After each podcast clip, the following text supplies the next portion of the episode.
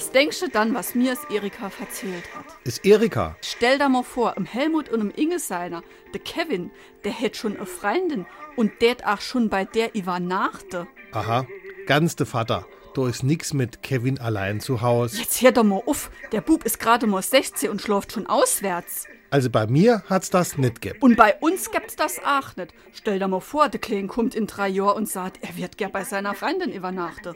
Abwarte. Und wenn du mal ehrlich bist, wie waren das damals mit uns? Aber das war doch ganz andere Zeit, damals. So ein Kappes. Was heißt denn da andere Zeit? Wenn unserer mal so weit ist, dann musst du mal ein bisschen ruhiger werden.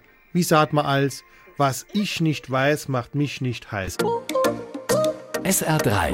Warum wir so reden. Wie man schwätze. Was ich nicht weiß, macht mich nicht heiß. Das ist eine sehr alte Redewendung. Sie gab es schon bei den Römern. Die sagten bereits. Dimissum quod nescitur, non amititur. Auch bei unseren französischen Nachbarn ist die Redensart bekannt. Ce qu'on ignore ne fait pas de mal. Im Deutschen taucht sie erstmals bei dem Sprichwortsammler Sebastian Frank im 16. Jahrhundert auf.